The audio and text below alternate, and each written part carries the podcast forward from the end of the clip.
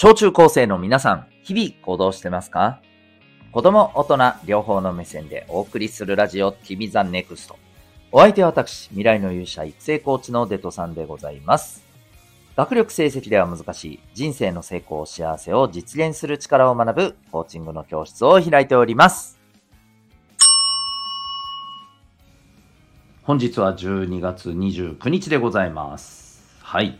ちょっと素朴な疑問なんですけど、皆さんって、えっ、ー、と、ジャンプとか、ああいう、なんだろう、雑誌って買ってます？もっと言うと、あの、買い続けてますか？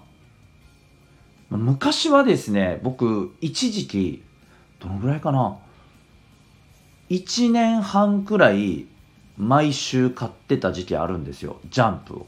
うん。まあ、当時ね、あのー、好きな漫画も多かったですしね。うん。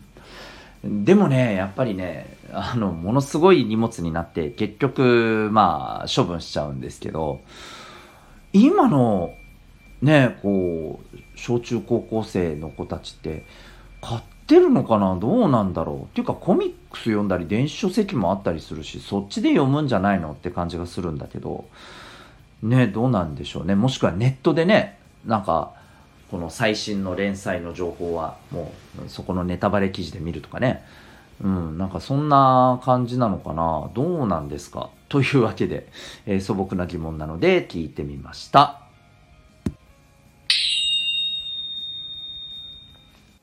未来の勇者へのラジオ、君 the NEXT。この放送では人間関係、勉強、部活、習い事、その他日常のことを通して、小中高生のあなたが自信を持ち、今そして未来を自分らしく生きるために大切なことをお送りしております。今日はですね、周りでレトロは流行ってるの？というテーマでお送りしていきたいと思います。えっ、ー、と、まあ今日は結構ゆるい感じのテーマでございます。もう、もうなんか雑談に近いぐらいの感じかもしれませんが、よかったら最後までお付き合いください。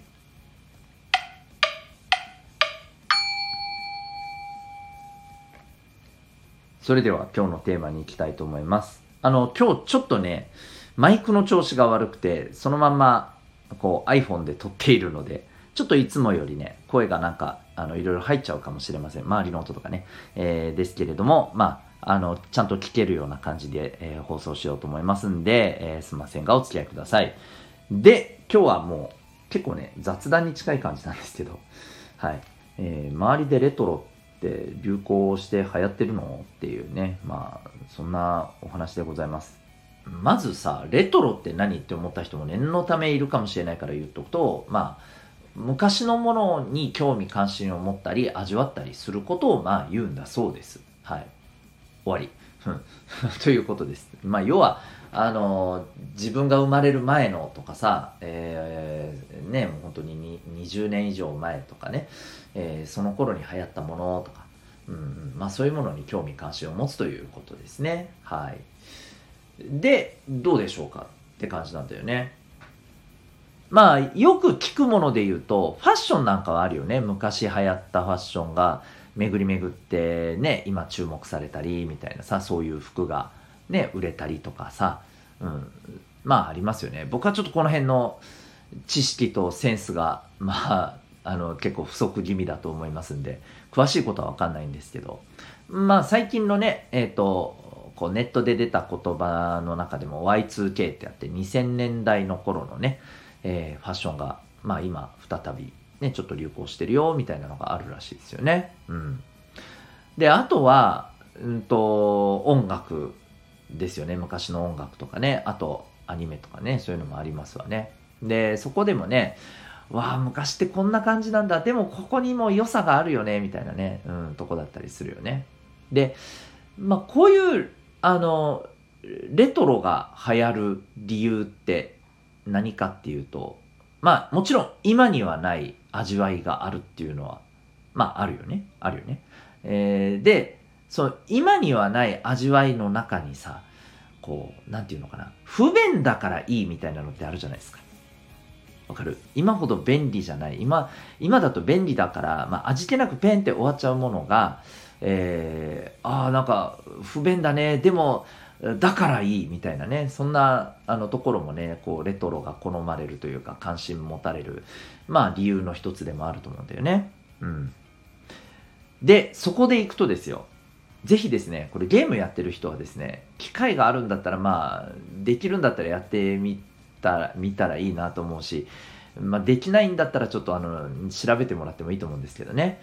えっとね、ファミコン版のね、ドラクエとドラクエ2です。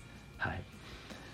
これはね、この不便さを味わうというところでは、個人的に超、もうあの、おすすめなゲームなんですよ。これ何かというとですね、えっ、ー、と、あの、例えば今、皆さんね、まあ、どんなゲームやってるかわかんないけど、やってない人もいるかもしれないけどさ、大体のゲームって、なんかな、一発やって終わりみたいな感じじゃないじゃん。わかる？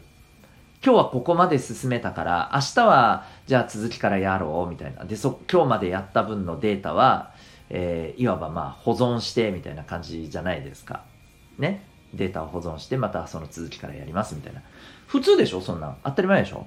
で、この保存するときってさ、皆さんどうしてます？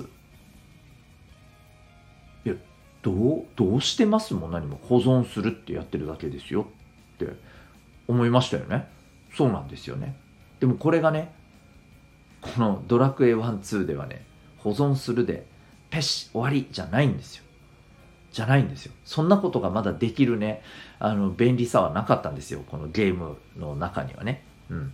そこでですね、えー、じゃあどんな方法をとっていたかというと、もうこれ知ってる人は知ってると思うんですけどね。えっ、ー、と、いわばね、あの、パスワードみたいなものをね、こう、その時点では、こう、ここまで進んだよっていうのをパスワード化して、で、これをとりあえず、なんていうのかな、記録しておいてくださいと。で、次にこれの続きからやりたければ、このパスワードを、えー、まあ、埋めてくださいと。そしたらそこから続きができますよ、的な、そういう話なんですね。でね、まあ、パスワード、はいはいはい。まあ、ちょっと不便だよねって感じでしょ。ところがですね、このパスワード、一体何文字だと思いますか？あの、確かね、ドラクエ1はですね、多分ね、二十数文字ぐらいだったと思うんですけど、ドラクエ2はですね、これがさらに倍ぐらいになってるんですよ。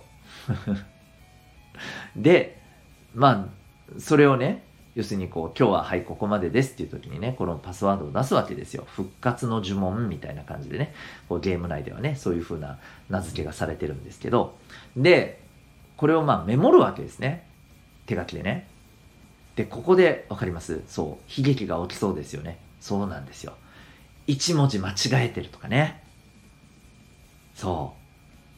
これが起きると、もう、もう悲劇ですよ。はい。うん。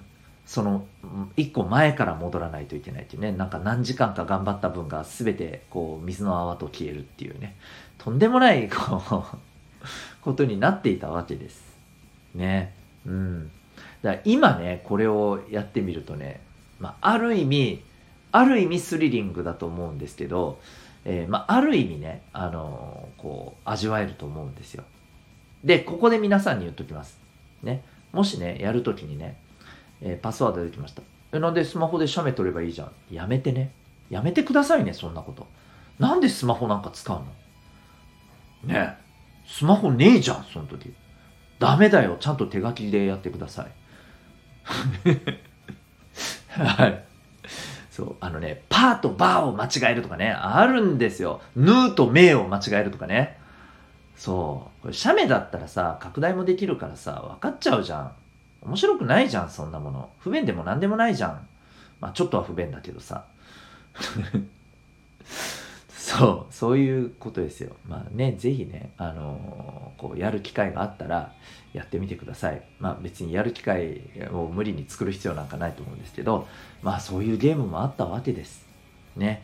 不便さを味わうのも、あの、すごくいいけど、やっぱりね、いやもう、あの頃のやれと言われたらね、無理ですよ。やりたくないよ。だって、マジで、うわーって感じだったもん。間違えたり忘れたりした時。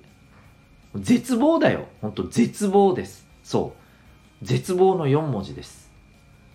なのでね、便利ってやっぱ大事だね。はい。というわけで、もし興味があるなら、で、もしできる、なんか環境や機会があるんなら、まあ、やってみてください。面白いけどね、ゲームとしてはね。うん、ゲームとしては面白いけど、そういうとんでもない落とし穴があるゲームでございます。それも、えー、昔だからこその味わいでございます。というわけで、今日は、えー、レトロって周りで流行ってるの？と、そんなテーマでお送りいたしました。あなたは今日この放送を聞いてどんな行動を起こしますか？それではまた明日、学びようき一日を